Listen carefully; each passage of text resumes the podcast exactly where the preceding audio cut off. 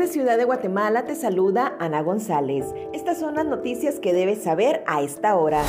La ley del sistema portuario que se analiza en el Congreso de la República y que busca el cumplimiento de las normas internacionales ha generado malestar entre los sindicatos de las portuarias que buscan que la propuesta no prospere impacto del COVID-19 en la economía y precios de los combustibles.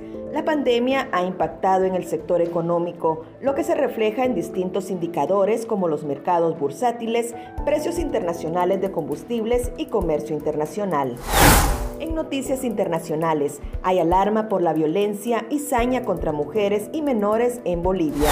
En nuestra sección República Vive te hablamos sobre los alimentos que te ayudan a tener la hipertensión bajo control.